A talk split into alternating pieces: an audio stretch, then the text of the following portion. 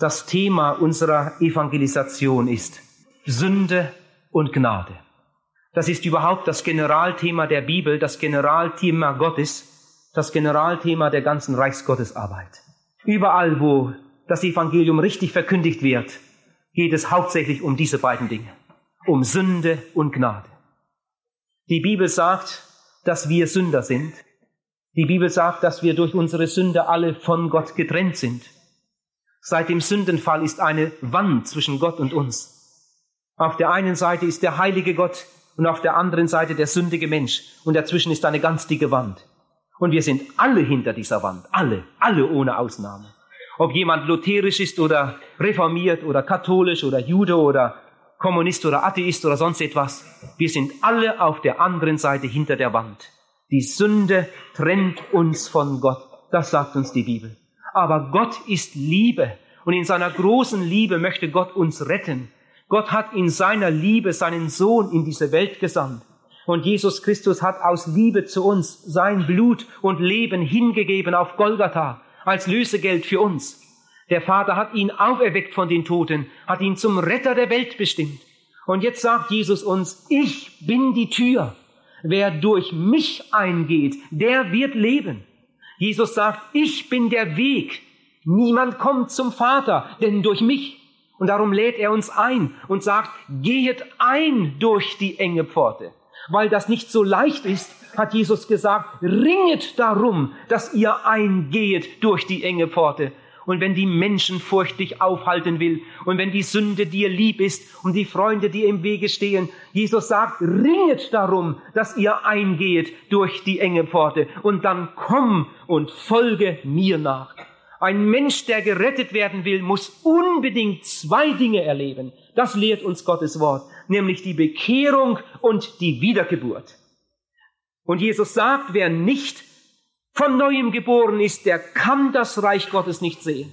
Jesus sagt, wenn du dich nicht bekehrst, dann wirst du umkommen. Es gibt keine Errettung, es gibt kein ewiges Leben ohne Bekehrung und ohne Wiedergeburt. Das wurde in diesen Tagen der Evangelisation immer und immer wieder gesagt.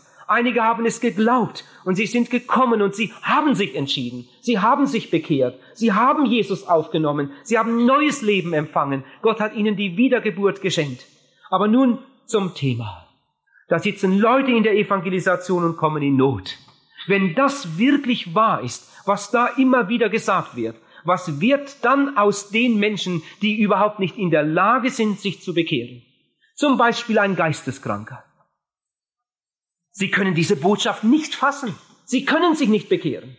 Oder ein kleines Kind. Mit drei Jahren wird es vom Auto erfasst und auf der Straße getötet. Dieses Kind ist doch noch nicht bekehrt. Oder was wird mit den Juden, die vor der Zeit Jesu gelebt haben? Was wird zum Beispiel mit David?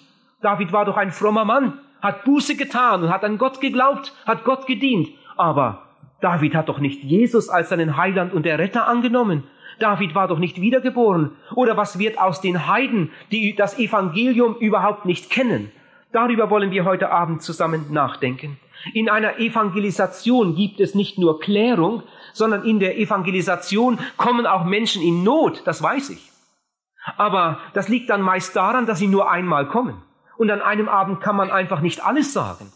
Und dann gehen diese Leute nach Hause mit einer großen inneren Not. Zum Beispiel mit dieser Not.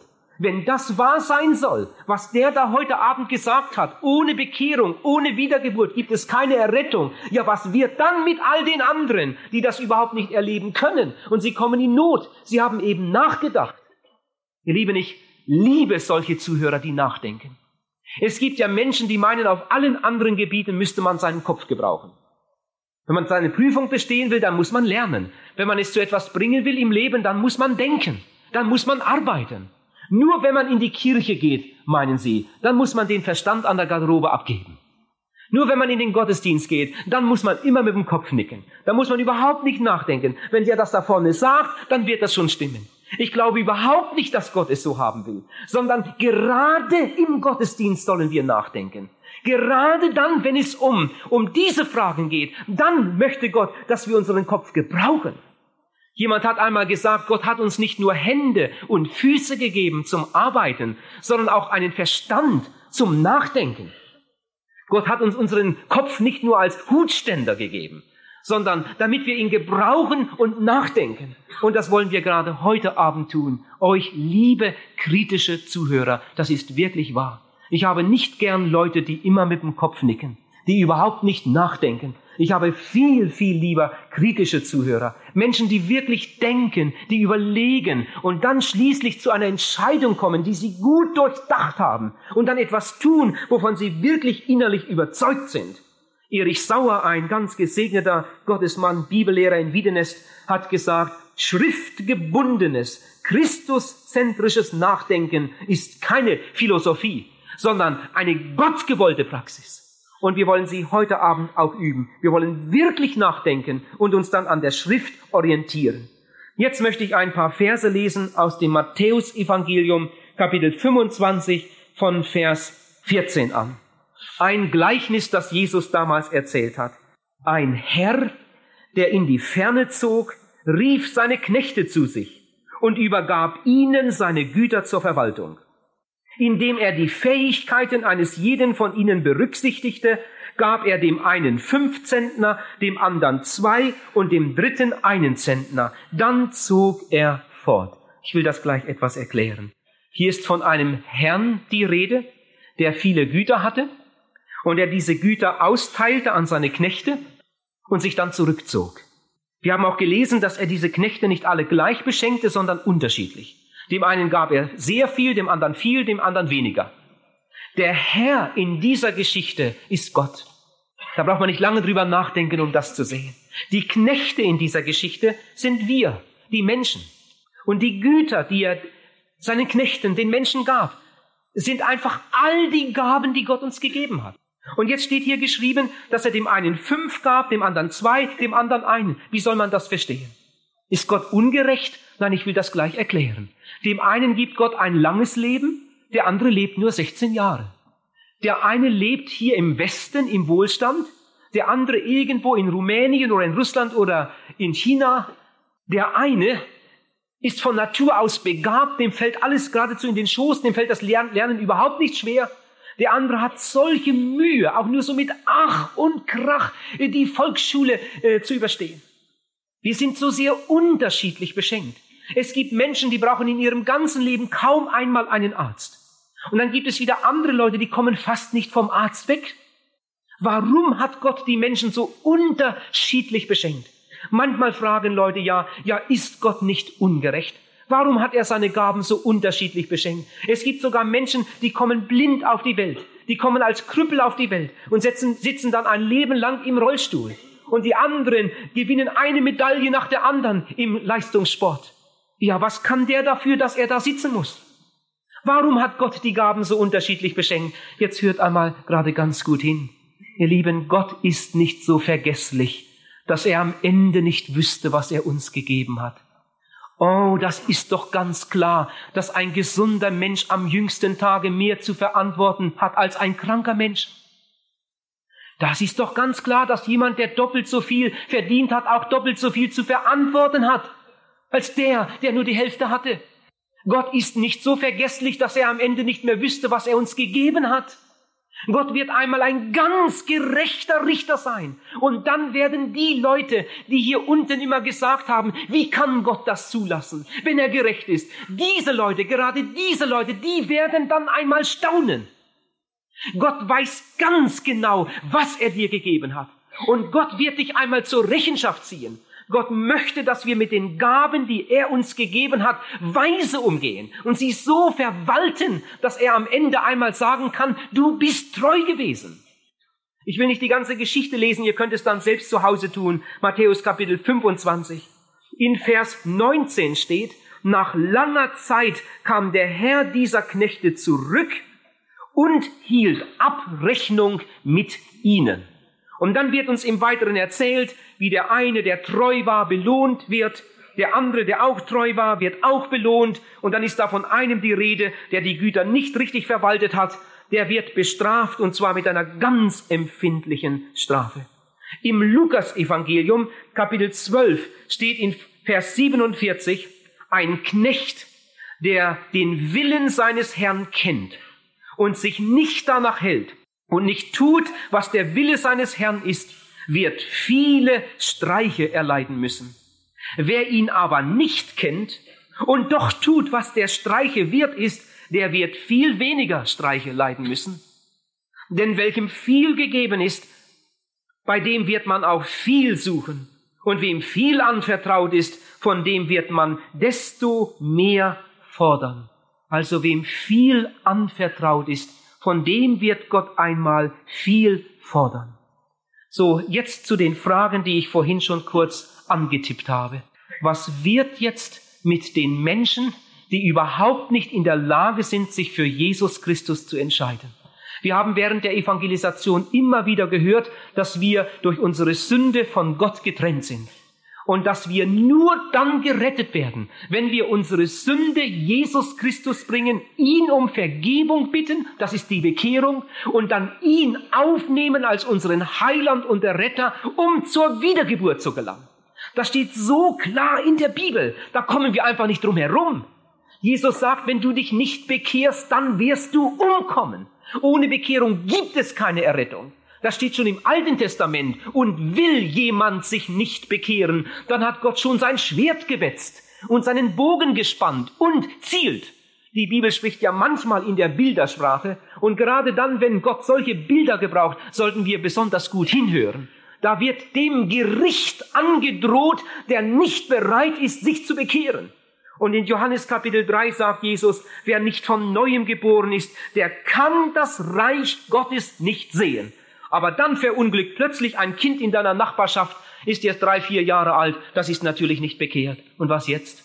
Und wenn dann die Eltern noch entschieden gläubige Eltern sind, bekehrte, wiedergeborene Eltern, und am anderen Abend hören sie eine solche Predigt, wer nicht von neuem geboren ist, der kann das Reich Gottes nicht sehen.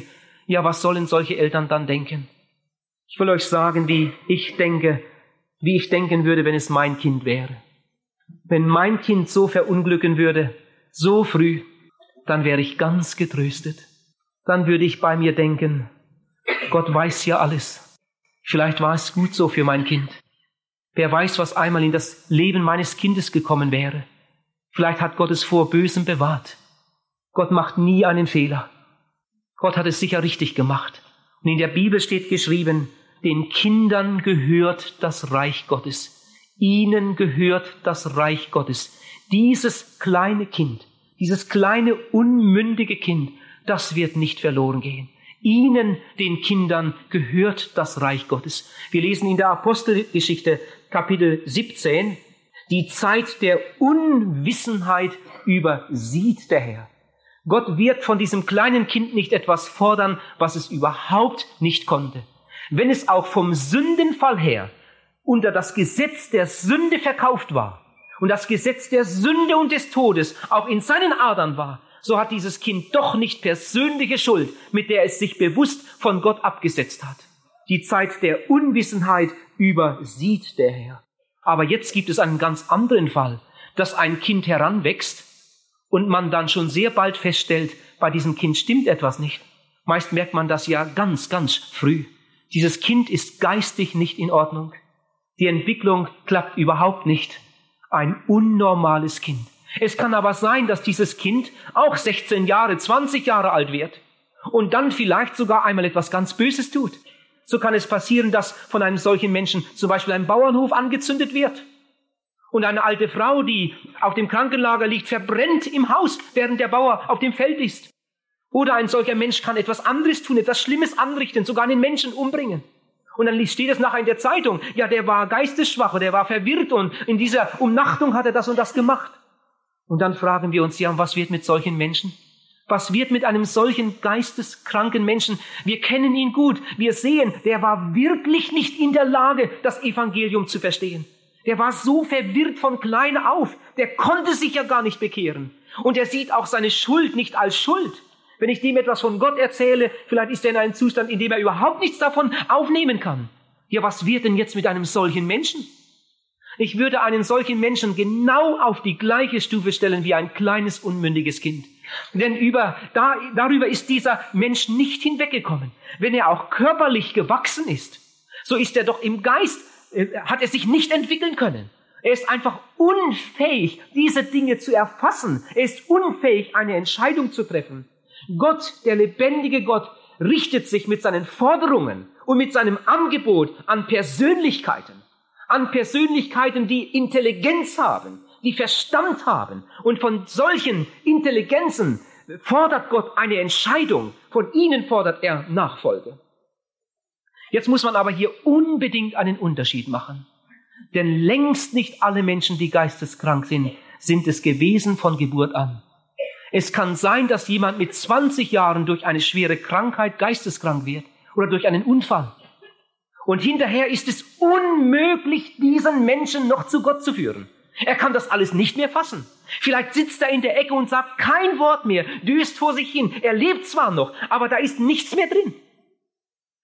Jetzt darf ich nicht den auch auf dieselbe Stufe stellen und sagen, ja, der kann sich ja nicht bekehren, da wird Gott wahrscheinlich nichts fordern. Dieser Mensch hat seine Zeit gehabt, dieser Mensch hat die Möglichkeit gehabt, sich zu entscheiden, hat aber diese Möglichkeit nicht genutzt und jetzt kommt der Unfall und er ist geistig nicht mehr, nicht mehr da. Der Tag seines Unfalls ist gleichbedeutend mit dem Tag seines Todes. An diesem Tag hat sein Leben sozusagen aufgehört. An diesem Tage war für ihn die Zeit der Entscheidungsmöglichkeit zu Ende. Er vegetiert zwar noch dahin, aber die Zeit der Gnade, die Gott ihm gegeben hat, die ist bereits abgelaufen. Es kann sogar sein, dass jemand durch Sünde geisteskrank wird. Als es noch kein Penicillin gab, da führte Syphilis damals, eben weil es kein Penicillin gab, ja unheilbar, in fast jedem Fall zur Geisteskrankheit, wenn der Mensch noch lange genug lebte. Dieser Mensch hat jahrelang in der Sünde gelebt. Und eines Tages ist er geistig umnachtet. Jetzt kann er sich nicht mehr bekehren. Mit dem kannst du reden, so viel du willst. Er kann nicht mehr. Ihr Lieben, und dasselbe passiert auch in vielen, vielen Fällen bei Alkoholikern. Durch den übermäßigen Alkoholgenuss werden Hirnzellen zerstört. Und wenn jetzt ein Mensch über Jahre hinweg immer übermäßig Alkohol äh, zu sich nimmt, dann kann es passieren, dass dieser schwere Alkoholiker dir eines Tages begegnet auf der Straße und er brummelt etwas vor sich hin und du denkst vielleicht, ah, der hat schon wieder getrunken. In Wirklichkeit hat er gar nicht getrunken.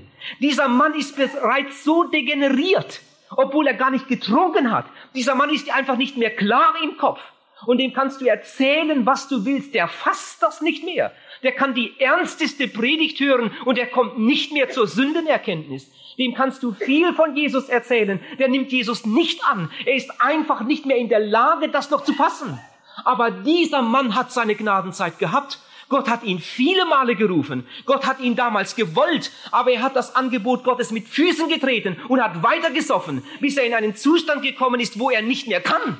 Für ihn ist das Leben sozusagen abgelaufen. Und obwohl er noch da ist, er vegetiert dahin. Aber zur Bekehrung bringst du diesen Menschen nicht mehr. Solche Fälle gibt es auch. Also da müssen wir unbedingt unterscheiden. Aber jetzt komme ich zu einer anderen Gruppe das ist schon ne, noch etwas schwieriger, zu den Heiden, die das Evangelium von Jesus Christus überhaupt nicht kennen. Ich habe vorhin eine Bibelstelle genannt, Apostelgeschichte Kapitel 17, Vers 30. Da sagt Paulus, die Zeit der Unwissenheit übersieht der Herr. Ich freue mich, dass das in der Bibel steht. Paulus kam zu Heiden in Athen. Diese Heiden waren Götzendiener. Sie hatten allerlei Altäre aufgebaut und brachten ihre Opfer und beteten Götzen an. Und zu diesen Menschen kam Paulus. Aber da waren einige Leute in Athen, die waren so aufrichtig, dass sie in all ihren Fragen schließlich an den Punkt kamen, wo sie sich dachten, ja, wenn es verschiedene Götter gibt, vielleicht gibt es noch irgendeinen, den wir gar nicht kennen. Vielleicht gibt es noch einen Gott, vielleicht sogar einen noch viel stärkeren Gott. Wir bauen jetzt vorsichtshalber noch einmal einen Altar und schreiben daran dem unbekannten Gott und bringen dem auch noch Opfer, falls es noch irgendeinen geben sollte, den wir gar nicht kennen, damit wir auch uns mit ihm versöhnen. Und nun kam Paulus zu ihnen und sah diesen ganzen Kult und sah diesen Altar. Und dann sah Paulus, hier sind aufrichtige Menschen, die sind offen für etwas, was sie noch gar nicht kennen. Und Paulus sagt ihnen, ich verkündige euch jetzt diesen unbekannten Gott, den ihr gar nicht kennt, dem ihr unwissend Opfer bringt. Und dann verkündigt er ihnen den Schöpfer im Himmel. Dann verkündigt er ihnen Jesus Christus. Und dann sagt Paulus zu diesen Götzendienern, zu diesen Heiden, Gott übersieht die Unwissenheit. Ihr habt es nicht besser gewusst. Gott übersieht die Unwissenheit. Jetzt aber, von diesem Augenblick an, jetzt seid ihr nicht mehr unwissend.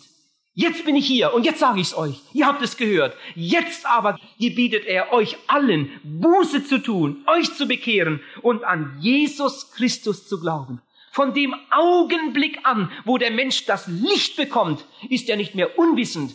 Von diesem Augenblick an ist er unentschuldbar. Von diesem Augenblick wird Gott fordern von ihm entsprechend den Gaben, die er empfangen hat. Im Römerbrief, das ist jetzt eine ganz interessante Bibelstelle, da wird uns noch eine andere Seite gezeigt. Da lesen wir in Kapitel 2 von Vers 11 an, es gilt vor Gott kein Ansehen der Person. Wer, und jetzt müsst ihr mal gut mithören, wer ohne das Gesetz Gottes zu kennen, in der Sünde lebt, wird ohne Rücksicht darauf verloren gehen. Jetzt denkt vielleicht jemand, aber das ist doch ungerecht. Wer ohne Kenntnis des Gesetzes in der Sünde lebt, wird ohne Rücksicht darauf verloren gehen. In Vers 14 steht, es gibt Heiden, und das ist interessant, es gibt Heiden, die ohne das Gesetz zu kennen, ohne das Gesetz zu besitzen, trotzdem von Natur das tun, was das Gesetz verlangt. Es ist klar, und jetzt kommt die wichtige Stelle, sie sind sich selbst ein Gesetz, obschon sie das Gesetz Gottes überhaupt nicht haben. Sie beweisen ja mit ihren Taten, dass die Gesetzesforderungen den Menschen ins Herz geschrieben sind. Auch legt ihr Gewissen Zeugnis davon ab. Ich weiß nicht, ob wir das recht fassen können. Ihr Lieben, es gibt nicht nur ein geschriebenes Gesetz auf Papier, sondern es gibt auch ein geschriebenes Gesetz ins Herz. Gott hat seine Forderungen den Menschen ins Herz geschrieben. Und selbst dann, wenn du nie etwas von den Geboten gehört hast, so kennst du die Gebote trotzdem, weil Gott sein Gesetz in jedes Herz des Menschen geschrieben hat. Und wenn du nie einen Prediger gehört hast, so hast du die Predigt doch gehört. Dein Gewissen predigt dir. Dein Gewissen predigt dir das Gesetz Gottes. Und genauso wie ein Jude damals das Gesetz in der Synagoge hörte, genauso hörst du das Gesetz in deiner Scheune oder in deiner Fabrik oder in deiner Wohnung. Er hört das Gesetz, während der Priester es vorliest. Du hörst das Gesetz, während dein Gewissen es dir bezeugt. Wir haben alle diesen Prediger in, in, unserer Brust, der uns das Gesetz Gottes sagt, das in unseren Herzen geschrieben steht. Und so gibt es Heiden, die ohne das Gesetz zu kennen, trotzdem das tun, was das Gesetz verlangt, weil sie auf diese innere Stimme hören Natürlich schaffen sie nicht alles, was sie sich vorgenommen haben, aber Gott sieht diese ganze Aufrichtigkeit und das wird Gott einmal irgendwie berücksichtigen im, im, Gebet. Wir können darüber nicht mehr sagen. Auf alle Fälle werden die Menschen am jüngsten Tage einmal ganz dem Licht entsprechend gerichtet werden. Gott wird von keinem Menschen etwas fordern, was dieser Mensch überhaupt nicht haben konnte. Aber weil Gott ein gerechter Gott ist, darum wird er fordern, da wo er Licht gegeben hat. Und wir sitzen heute Abend hier und wir haben Licht. Mehr oder weniger. Und für das Licht, das wir empfangen haben, für das sind wir verantwortlich. Noch eine Frage. Was wird mit den Menschen, die vor der Zeit Jesu gelebt haben? Äh, da meine ich jetzt das Volk Israel. Diese Frage wird wer weiß wie oft gestellt. Da redet der Evangelist immer wieder von Bekehrung und Wiedergeburt, dass es ohne Bekehrung und ohne Wiedergeburt keine Errettung gibt. Ja, aber Jesus ist doch erst vor 2000 Jahren gekommen und davor hat es doch auch schon Menschen gegeben. Was ist denn dann zum Beispiel mit Hiob? Was ist denn dann mit äh, Jesaja? Was ist denn mit, mit äh, David? Was ist denn mit diesen Menschen, die damals doch treu Gott dienten? Aber die waren doch nicht bekehrt im Sinne des Neuen Testaments, die waren doch nicht wiedergeboren zu einer lebendigen Hoffnung. Das war ja gar nicht möglich. Im Neuen Testament gab es keine Wiedergeburt im Sinne des Neuen Testaments, weil Wiedergeburt erst möglich ist dank der Auferstehung Jesu Christi von den Toten.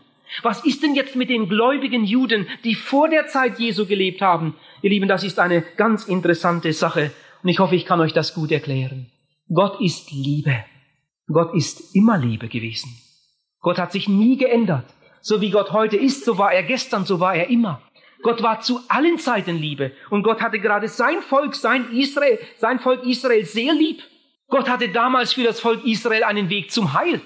Jetzt müssen wir Folgendes verstehen und jetzt wünschte ich, ich hätte den, den Projektor nicht abbauen lassen. Ich habe gestern Abend nicht gut überlegt.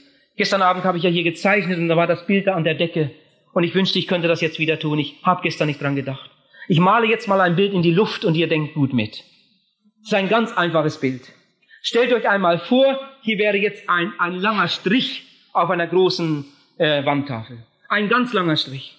Und diesen langen Strich, der von da bis da geht, den teilen wir jetzt einmal in drei Teile ein. Ein Teil, ein zweiter Teil, ein dritter Teil. Ein durchgehender Strich, aber drei Teile. So hat Gott die Zeit der Menschheitsgeschichte auf dieser Erde in verschiedene Heilszeiten eingeteilt, in verschiedene Heilsperioden, in verschiedene Heilshaushaltungen oder wie das auch genannt wird. Es sind ganz verschiedene Heilszeiten. Und das müssen wir unbedingt beachten. Wir leben heute in der Zeit der Gnade. Bevor Jesus auf die Erde kam, war die Zeit des Gesetzes. Bevor Gott Mose das Gesetz gab, war die Zeit des Gewissens, so kann man sie nennen. Und das sind ganz verschiedene Zeiten. Und jetzt muss man beachten, in welcher Zeit ein Mensch lebt. Wenn wir heute Abend den Apostel Paulus fragen könnten, angenommen er lebte noch und wäre hier, und wir würden fragen, Paulus, sag mal, bist du bekehrt? Dann würde Paulus sagen, ja. Paulus, glaubst du, dass du ins Reich Gottes kommst? Und Paulus würde sagen, ja, ich habe sogar Lust abzuscheiden, um bei Christus zu sein, weil es da viel besser ist. So steht es ja im Philipperbrief. Ja, Paulus, woher nimmst du denn diese Gewissheit, dass du einmal im Reich Gottes sein wirst? Dann würde Paulus uns sagen, ja, Jesus hat gesagt, wer nicht von neuem geboren ist, der kann das Reich Gottes nicht sehen. Aber ich bin von neuem geboren. Ich bin wiedergeboren zu einer lebendigen Hoffnung. Der Apostel Petrus sagt, gepriesen sei Gott, der euch von neuem geboren hat oder der euch wiedergeboren hat zu einer lebendigen Hoffnung. Dank der Auferstehung Jesu Christi von den Toten. Paulus war wiedergeboren. Paulus war bekehrt und wiedergeboren. Und darum hatte er Heilsgewissheit. Paulus wusste, wenn einmal meine letzte Stunde kommt, dann gehe ich nach Hause. Ich gehe ins Reich Gottes. Ich bin bekehrt. Ich bin wiedergeboren. Wenn wir jetzt zu David gehen würden, David lebte nicht in der Gnadenzeit, sondern David lebte in der Zeit des Gesetzes. Und wir würden fragen, David, was meinst du? Wirst du einmal im Reiche Gottes sein? Oh, dann würde David uns sagen, jawohl, ich freue mich auf den Tag des Herrn. Abraham freute sich auf den Tag des Herrn. Sie suchten das himmlische Jerusalem. Und dann würden wir fragen, ja, aber sag mal, David, bist du denn wiedergeboren? Dann würde David fragen, was ist denn das? Und dann würden wir fragen, jetzt sag mal, David, hast du denn den Herrn Jesus aufgenommen als dein Heiland und der Retter? Wer ist denn das? Ja, David wusste wohl, dass einmal ein Messias kommen sollte, ein Erlöser der Welt. Aber das Evangelium von Jesus Christus, das kannte David nicht. Ja, David, du bist überhaupt nicht wiedergeboren. Wie willst du denn ins Reich Gottes kommen? Ihr Lieben, jetzt hört gut mit und denkt gut mit. David lebt in einer ganz anderen Zeit. Diese Bedingung, du, ihr müsstet von neuem geboren werden, die gilt in der Zeit, in der wir jetzt leben. Aber in der Zeit, in der David lebte, gab es andere Bedingungen. Damals konnte ein Mensch, wenn er gesündigt hatte und seine Sünden ihm leid taten, mit seiner Sünde zum Priester gehen und seine Sünden bekennen. Und dann brachte er ein Opfertier mit. Und dann wurden die Sünden bekannt. Die Hände wurden auf das Opfertier gelegt. Die Sünden wurden sozusagen auf dieses Opfertier gelegt. Das Opfertier wurde geschlachtet. Und dann wurde das Blut vergossen. Und Gott hat gesagt, und wenn das Blut fließt, dann will ich die Sünden wegnehmen. All die vielen tausend Opfertiere, die im Alten Testament geschlachtet wurden, die können keinen Menschen erlösen. Das war eigentlich alles nur Anschauungsmaterial.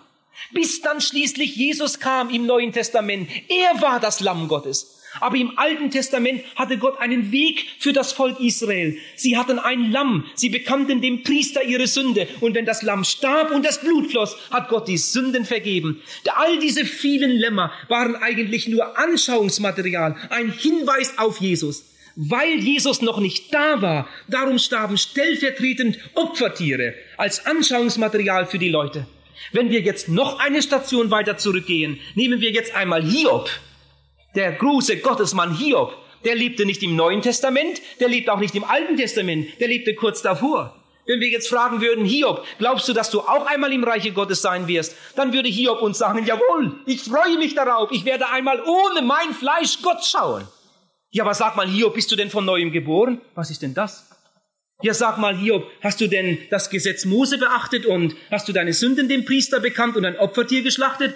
Dann würde Hiob fragen, ja, was ist denn das? Noch nie davon gehört. Hiob lebte eben in einer anderen Zeit. Er lebte in der Zeit des Gewissens. Damals, in jener Zeit, gab es kein Evangelium.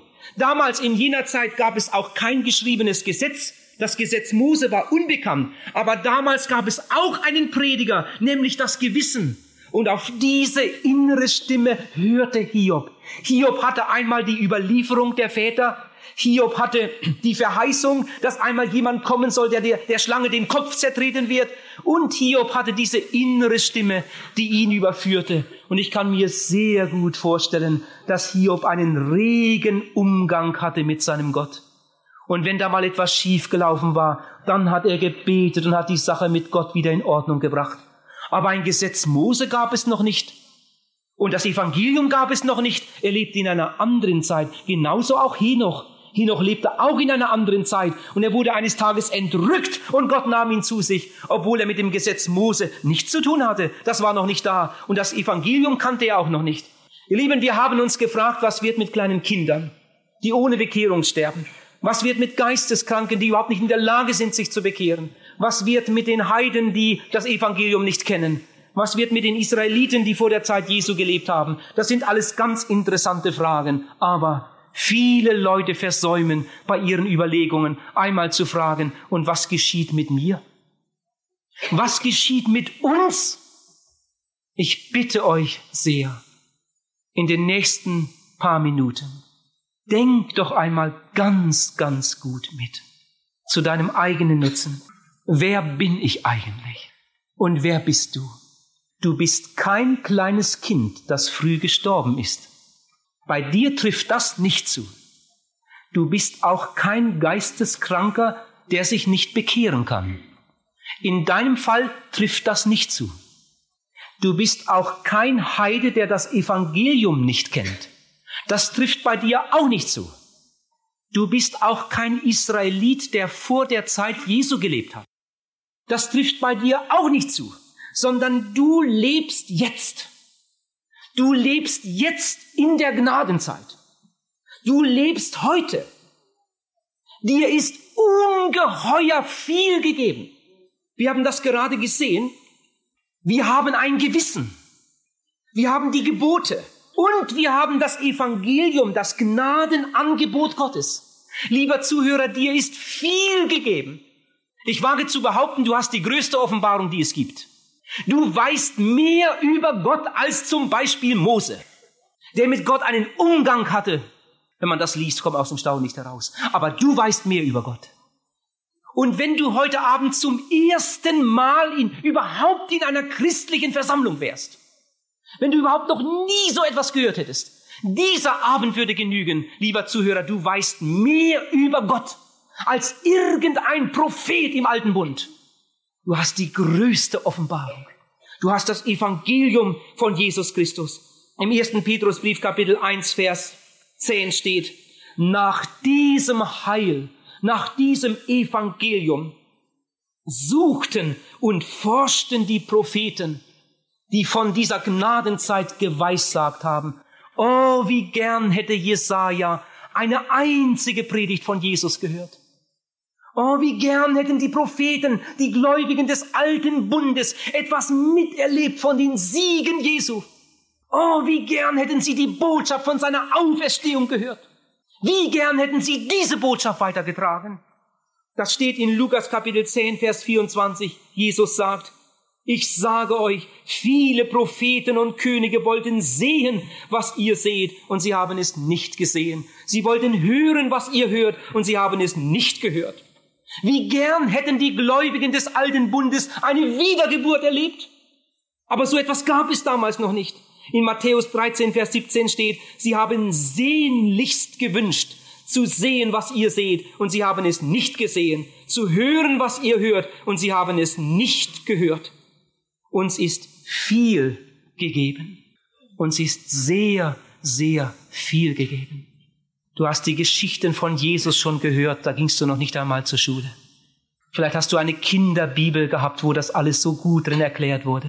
Und dann sind die Jahre ins Land gegangen.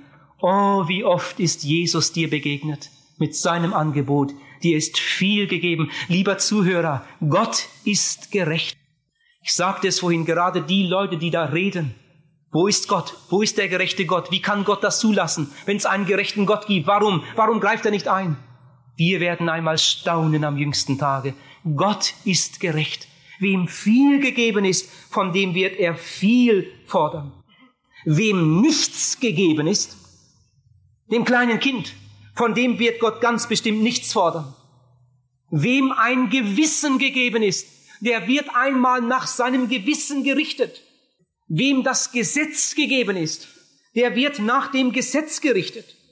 Lieber Zuhörer, dir ist noch mehr gegeben. Dir ist alles gegeben. Du hast ein Gewissen, das dich verklagt, oder nicht? Oder ist einer hier heute Abend, der so verstockt ist, dass er überhaupt nicht mehr merkt, wenn er was Falsches macht? Das gibt es auch. Es gibt Menschen, die merken nicht mehr, wenn sie lügen. Das ist furchtbar. Es gibt Menschen, die merken nicht mehr, wenn sie fluchen. Die Bibel sagt, ihr Gewissen ist wie mit einem Brenneisen gehärtet. Dr. Bergmann sagt, ihr Gewissen ist mit einer geistigen Hornhaut überzogen. Man muss das nur lange genug machen. Man kann sich so an die Sünde gewöhnen, dass man es nicht mehr merkt. Natürlich ist das, was man tut, Sünde. Aber man merkt es nicht mehr. Das Gewissen reagiert nicht mehr. Das ist etwas Furchtbares. Aber du hattest Zeiten, da hat dein Gewissen reagiert. Lieber Zuhörer, du hast ein Gewissen, das hat dich verklagt. Und du hast die Gebote Gottes, die haben das viele, viele Male bestätigt, was dein Gewissen dir sagte.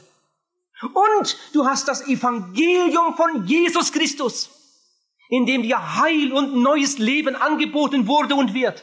Sag, was machst du mit diesen Gaben Gottes? Dir ist viel gegeben. Das Evangelium von Jesus Christus ist eine frohe Botschaft. Evangelium bedeutet ja auf Deutsch frohe Botschaft. Ich bin überzeugt, es hat nie ein Mensch etwas Besseres gesagt als das Evangelium von Jesus Christus. Und es hat nie ein Mensch etwas Besseres gehört als diese Botschaft. Man kann nichts Besseres sagen und man kann nichts Besseres hören als das Evangelium von Jesus Christus. Es ist die beste Botschaft. Im Evangelium wird uns Vergebung der Sünde angeboten. Im Evangelium wird uns neues Leben, Wiedergeburt angeboten. Im Evangelium wird uns das Reich Gottes angeboten. Was ist das für ein Angebot? Wenn du dich heute Abend bekehrst, dann werden alle deine Sünden von einer Minute auf die andere ausgelöscht. Wenn du heute Abend Jesus Christus aufnimmst im Glauben, dann wirst du wiedergeboren zu einer lebendigen Hoffnung. Wenn du mit Jesus Christus deinen Weg gehst, dann wirst du Erbe Gottes und Miterbe Jesu Christi sein. Was ist das für ein Angebot? Hört weiter. Vers 19 steht, nach langer Zeit kam der Herr dieser Knechte zurück und hielt Abrechnung mit ihnen. Einige haben überhaupt nicht mehr daran gedacht, dass der Herr eines Tages wiederkommen könnte. Und hier sitzen heute Abend Leute, die tun sogar, die tun gerade so, als gäbe es für sie keine Abrechnung. Lieber Zuhörer, du wirst einmal erschrecken, wenn Gott dich vor sein Gericht zitiert. Und es mag lange, lange dauern, aber er kommt. Er kommt auch für dich, ob du das willst oder nicht. Nach langer Zeit kommt der Herr der Knechte zurück und hält Abrechnung mit ihnen. Und er weiß sehr wohl, was er dir gegeben hat und entsprechend seinen Gaben wird er von dir fordern. Wem viel gegeben ist, von dem wird er viel fordern. Jesus sagt in Johannes Kapitel 15 zu den Menschen, die ihm damals am meisten widerstanden, die seine Predigt gehört hatten, da hat Jesus gesagt, wenn ich nicht zu ihnen gekommen wäre, um ihnen das zu sagen, dann hätten sie in diesem Punkt keine Sünde. Aber jetzt können sie sich nicht mehr entschuldigen. In dem Moment, wo dir eine Wahrheit gesagt wird, in dem Moment, wo Licht in dein Leben kommt, bist du unentschuldbar. Für das, was Gott dir gegeben hat, wird er von dir fordern. Ich möchte jetzt eine Bibelstelle lesen aus dem Hebräerbrief Kapitel 10. Eine Stelle, die ist mir einmal durch Mark und Bein gegangen, das kann ich schon sagen. Da steht von Vers 28 an. Oh, ich wünschte, ihr würdet wieder ganz, ganz gut mitdenken. Schon ein Verächter des Gesetzes Moses muss ohne Erbarmen auf die Aussage zweier oder dreier Zeugen hin sterben. Ich will das erklären. Wenn im Alten Testament ein Mensch gesagt hat, der mag sogar gesagt haben, ich bin überzeugt von dem, was ich denke und sage. Der hat sich lustig gemacht über die Propheten. So wie heute sich Leute lustig machen über die, die das Evangelium verkündigen. Ihr Lieben, wenn da jemand im Alten Testament gesagt hat, ich glaube nicht, was Mose erzählt hat. Das hat Mose sich selbst ausgedacht. Das ist doch überhaupt nicht von Gott. Vielleicht gibt es gar keinen Gott. Wenn jemand im Alten Testament das Gesetz Mose lächerlich gemacht hat und dieser Mensch wurde dabei ertappt, drei Zeugen waren da, zwei oder drei Zeugen, dann musste dieser Mensch ohne Erbarmen auf die Aussage zweier oder dreier Zeugen hin sterben. Er wurde gesteinigt. Wenn jemand das Gesetz Gottes ablehnte, das war Gotteslästerung. Das war das Schlimmste, was einer machen konnte. Ein solcher Mensch musste ohne Gnade gesteinigt werden. Er musste sterben. Und jetzt fährt der Hebräerbrief fort. Wie viel härtere Strafe, glaubt ihr wohl, wird über den verhängt werden, der den Sohn Gottes zurückweist. Im Neuen Testament gibt es keine Steinigung mehr. Gottes Mühlen mahlen langsam. Ihr Lieben, ewige Verdammnis ist schlimmer als eine Steinigung. Wie viel härtere Strafe, glaubt ihr wohl, wird über den verhängt werden, der den Sohn Gottes zurückweist. Und was machst du denn anderes? Er klopft und klopft und wartet seit Jahren und du nimmst ihn nicht hinein in dein Leben. Du bist dein eigener Herr. Vielleicht, wenn du in großer Not bist, dann rufst du ihn einmal an. Und dann darf er mal schnell, schnell da so ein bisschen in Ordnung bringen. Und dann gehst du wieder deine eigenen Wege. Siehe, ich stehe vor der Tür und klopfe an. Wenn jemand meine Stimme hört und die Tür auftut, wie oft hast du seine Stimme schon gehört? Wie oft hat er dich schon gerufen? Er hat dich schon lange gewollt. Aber wenn du deine Tür auftust und ihn aufnimmst, dann wird dein Leben neu. Dann wirst du wiedergeboren. Im Hebräerbrief Kapitel 2 steht in Vers 2, wenn das Wort, das durch Engel verkündigt wurde, das ist jetzt wieder das Gesetz, die Gebote, die wir kennen vom Konfirmandenunterricht her, wenn das Wort, das durch Engel verkündigt wurde, Mose empfing ja das Gesetz durch Engelvermittlung, wenn also das Wort, das durch Engel vermittelt wurde, volle Gültigkeit hatte und jede Übertretung und jeder Ungehorsam gerechte Vergeltung fand, wie sollten wir entfliehen, falls wir gegen ein so kostbares Heil gleichgültig wären? Du kannst jetzt selbst einmal über dein Leben nachdenken und über deine Stellung zur Bibel und über deine Stellung zu Jesus. Lieber Zuhörer, wie ist deine Stellung zu Jesus? Begegnest du seinem Wort gleichgültig? Begegnest du Jesus in seinen Forderungen und in seinen Angeboten gleichgültig? Oder hat Jesus wirklich den ersten Platz in deinem Leben? Sag, wie stehst du zu Jesus? Wie sollten wir entfliehen, wenn schon jene so hart bestraft wurden, weil sie Gottes Gesetz abgelehnt hatten? Was wird Gott mit den Menschen machen, die Jesus abschieben, seinen Sohn? den er hingegeben hat aus Liebe zu ihrem Heil. Du meinst, du kommst ohne Bekehrung durch. Du meinst, du brauchst Jesus Christus nicht. Du kannst auch ohne Wiedergeburt sterben. Natürlich kannst du das. Aber es wird einmal ein Erwachen geben und ein Gericht. Da möchte ich dann nicht an deiner Stelle stehen. Ihr Lieben, davon bin ich überzeugt. Nicht das, was wir gemacht haben, wird uns im Gericht zum größten Verhängnis werden, sondern das, was wir versäumt haben zu tun. Alles das, was wir verkehrt gemacht haben, dafür starb Jesus. Dafür gab Jesus sein Blut. Nicht das, was wir falsch gemacht haben, ist das Schlimmste, sondern das, was wir versäumt haben. Statt die Vergebung anzunehmen, die Gnade anzunehmen, Jesus anzunehmen, ihn ins Leben zu nehmen und dann mit ihm zu gehen, geht man seine eigenen Wege und stirbt ohne Bekehrung, ohne Wiedergeburt. Wir haben vorhin gefragt, was wird mit den anderen? Was geschieht mit den anderen? Und ich habe mich eine ganze Zeit dabei aufgehalten. Wir haben gemerkt, dass die Frage nicht die wichtigste ist. Die viel, viel wichtigere Frage ist die, was geschieht mit mir? Viele von euch kennen die Stelle, wie Jesus nach der Auferstehung mit Petrus ein Gespräch unter vier Augen hatte und ihm einiges sagte über seine Zukunft. Und während Petrus da stand und zuhörte, war er aber nur halb dabei. Mit einem Ohr war er nur dabei. Und Jesus merkte das wohl. Jesus sprach mit Petrus und dann mit einem Mal fragt Petrus, Herr, und was wird denn mit dem? Was wird denn mit dem Johannes? Da fährt Jesus dazwischen und sagt, was geht das dich an? Jetzt rede ich mit dir. Das ist doch allerhand. Wenn Gott mit einem Menschen reden will, statt dass er jetzt mal wirklich zuhört, sind seine Gedanken schon wieder beim Nachbarn. Als ich mich damals bekehrte, mit 20 Jahren, da habe ich diesen Kampf auch gehabt. Wenn das wirklich wahr ist, was hier drin steht, wenn das wirklich stimmt, ja, dann bin ich verloren. Aber dann ist ja der auch verloren. Und der auch, und der auch, und der auch, und der auch. Und wo ich auch hindachte. Ja, das kann doch nicht möglich sein. Und meine Gedanken wollten immer wieder zu den anderen gehen. Ja, ich muss mich jetzt bekehren, ich muss jetzt Jesus annehmen. Ja, aber der ja auch, der ja auch, der ja auch. Und die machen das ja auch alle nicht. Was habe ich da für einen Kampf gekämpft? Herr, und was wird aus den anderen? Jesus sagt, folge du mir nach. Jetzt rede ich mit dir persönlich. Lieber Zuhörer, bring du doch heute Abend endlich einmal dein Leben in Ordnung mit Jesus. Und dann fang an, für deinen Mann zu beten. Dann fang an, für deine Frau zu beten. Und für deine Kinder. Vielleicht sind sie schon erwachsen. Dann fang an, für dein Dorf oder für deine Stadt zu beten. Und du darfst ein Segensträger sein für andere. Stell dir nur einmal vor, damals, als Gott mich rief mit 20 Jahren, da hätte ich gesagt, lieber Gott, ich möchte mich bekehren. Ich werde mich ganz bestimmt einmal bekehren.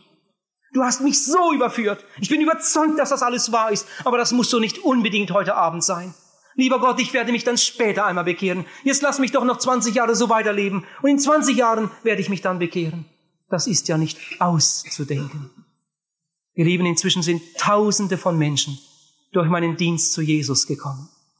Manche sind heute Prediger, Pfarrer, Missionar, stehen irgendwo in der Gemeinde, tun einen gesegneten Dienst, sind Mitarbeiter, Nachfolger Jesu geworden.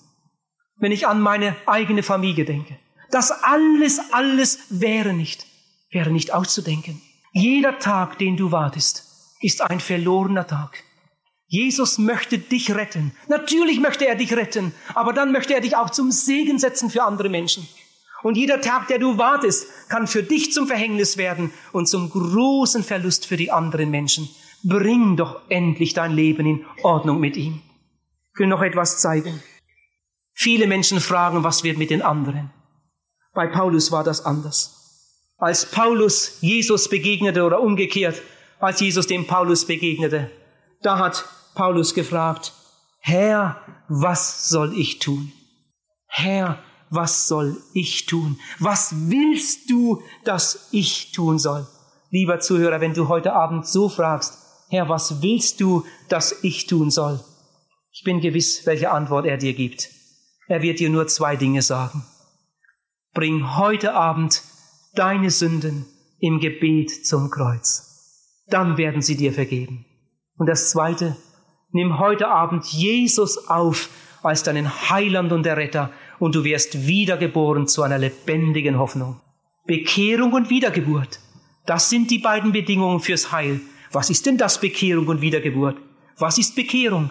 Ein Mensch, der seinen sündigen, verlorenen Zustand eingesehen hat, kommt im Gebet damit zum Herrn und bittet um Vergebung. Das ist Bekehrung. Und was ist Wiedergeburt? Nachdem der Mensch seine Sünden abgegeben hat im Gebet, öffnet er sein Herz und nimmt Jesus Christus auf als seinen Heiland und Erretter und er wird wiedergeboren zu einer lebendigen Hoffnung. Bei der Bekehrung gibt der Mensch und Gott nimmt ab. Bei der Wiedergeburt gibt Gott und der Mensch nimmt an. Bei der Bekehrung gibt der Mensch nämlich seine Sünde und Gott nimmt sie ihm weg. Bei der Wiedergeburt gibt Gott nämlich seinen Sohn und der Mensch nimmt ihn auf. Aber diese beiden Dinge, Bekehrung und Wiedergeburt, die gehören zusammen. Die werden in den allermeisten äh, Fällen zusammen erlebt. Und doch sind es zwei verschiedene Seiten eines großen zusammenhängenden Geschehens. Es gibt keine Bekehrung ohne Gott, aber die Bekehrung ist vor allen Dingen deine Sache. Nun, Gott überführt dich, Gott ruft dich, Gott setzt Menschen in Bewegung, die für dich beten, die dich einladen. Aber jetzt musst du diese Entscheidung treffen. Du musst deine Sünde bringen. Du musst sie abladen im Gebet. Dann werden sie dir vergeben. Und dann musst du nicht Amen sagen, sondern weiterbeten und sagen, Herr Jesus, ich danke dir, dass du für mich gestorben bist. Ich nehme das jetzt im Glauben an. Und jetzt bitte ich dich, komm in mein Leben. Ich nehme dich auf als meinen Heiland und der Retter. Johannes 1, Vers 11 steht, Jesus kam in diese Welt und die meisten nahmen ihn nicht auf. Und in Vers 12 steht, wie viele ihn aber aufnahmen, denen gab er Macht, durch den Glauben an seinen Namen Gottes Kinder zu werden. Oh, wenn du doch das heute Abend wolltest. Ich möchte noch etwas sagen. Ihr Lieben, wenn Gott sich an einen Menschen richtet, dann geht er fast immer diesen Weg. Zuerst wendet Gott sich an seinen Verstand. Das ist fast immer die Reihenfolge. Zuerst wendet Gott sich an seinen Verstand. Darum können sich auch nur Menschen bekehren, die denken. Das war der Beginn der Verkündigung Jesu. Tut Buße. Das bedeutet auf Deutsch, denkt um. Geht einen neuen Denkprozess an. Kein Mensch kann gerettet werden, der nicht nachdenkt. Zur Bekehrung brauchst du unbedingt deinen Verstand. Zuerst wendet Gott sich an den Verstand des Menschen. Erst an zweiter Stelle wendet Gott sich an das Herz des Menschen und dann an seinen Willen. Zuerst wendet Gott sich an deinen Verstand. Gott redet mit dir. Gott spricht mit dir über dein Leben, über deine Wege, über deine Lüge, über deine Lieblosigkeit, Unversöhnlichkeit, Rechthaberei, Hochmut, Stolz, Aberglauben, Eifersucht, Zank, Streit, Fluchen, Neid, Falschheit, Unreinheit, in Gedanken, Worten, Werke. Gott spricht mit dir. Gott wendet sich an deinen Verstand und sagt mal, sieh mal da, sieh mal da, sieh mal da. Gott spricht mit dir über deine Hände. Deine Hände sind, sind Sündenschaufeln. Wie man mit dem Spaten den Garten umgräbt, so hast du mit deinen Händen in der Sünde gelebt. Gott spricht mit dir über deine Augen. Deine Augen sind unrein, deine Lippen sind unrein, deine Ohren sind unrein, deine Füße sind Wege gegangen, die würde Jesus nie gehen. Er spricht zu deinem Verstand. Und wenn du das annimmst, wenn du ehrlich genug bist und sagst, Herr, das sehe ich ein, dann wendet Gott sich an dein Herz an dein Gemüt. Und Gott sagt dir, und obwohl du so bist, habe ich dich immer noch lieb. Ich habe dich so sehr lieb, dass ich meinen Sohn für dich gegeben habe. Ich habe dich so lieb, ich möchte dir alles vergeben. Ich möchte dich erretten. Ich möchte dir ein neues Leben schenken. Ich möchte dich da herausholen. Ich möchte, dass du mein Kind wirst. Ja, wie soll denn das vor sich gehen? Jetzt wendet Gott sich drittens an den Willen des Menschen. Entscheide dich für Jesus. Entscheide dich. Du kannst in deinem Verstand überführt sein von deiner Sünde und Schuld und genau wissen, ich bin ein, ein Sünder, ein großer Sünder. Du kannst in deinem Herzen so ergriffen sein von der Liebe Gottes, dass dir sogar die Tränen kommen, wenn du darüber nachdenkst. Aber gerettet wirst du dadurch nicht, wenn du nicht einmal die Willensentscheidung triffst und diesen Schritt über die Grenze tust. Und dazu möchte ich dich heute Abend ganz herzlich einladen. Oh, ich wünschte, ich hätte jetzt noch eine Viertelstunde, aber ich muss leider schon wieder schließen. Ihr Lieben, wollt ihr nicht heute Abend euch selbst einen Ruck geben und kommen? Gestern Abend kamen wieder viele. Wir haben viel, viel Grund, dankbar zu sein. Aber wenn ich an die sehr vielen denke, die hier gesessen haben, dann blutet mir das Herz. Oh, wie viele Leute hören in diesen Tagen einmal, zweimal, dreimal, manche waren schon fünfmal hier und sie sind überführt. Sie sind überführt. Sie wissen ganz genau, so darf es nicht weitergehen. Und sie haben auch gespürt, Gott liebt mich. Gott ruft mich. Gott möchte mich retten. Du weißt es ganz genau. Ich bin überzeugt. Hier sitzen eine ganze Menge Leute auch heute Abend, die wissen ganz genau, Jesus Christus ruft mich. Ob sie die Entscheidung für ihn treffen, das ist eine andere Frage. Oh, der Herr möge dir helfen. Er möge dir heute Abend Mut geben dass du dich endlich durchringst. Ich habe dafür gebetet und viele andere. Und wir hoffen so sehr, dass die Zahl derer, die heute Abend kommen, noch größer sein wird als gestern. Ihr lieben Eheleute, kommt doch zusammen. Gebt euch einen Ruck, ringt euch durch, kommt heute Abend. Vielleicht ist dein Mann nicht hier, dann tu du den ersten Schritt und du darfst deinem Mann zum Segen werden. Vielleicht umgekehrt, tu du den ersten Schritt und werde deiner Frau zum Segen. Ring dich heute Abend durch, betätige deinen freien Willen. Der Herr möge dir helfen.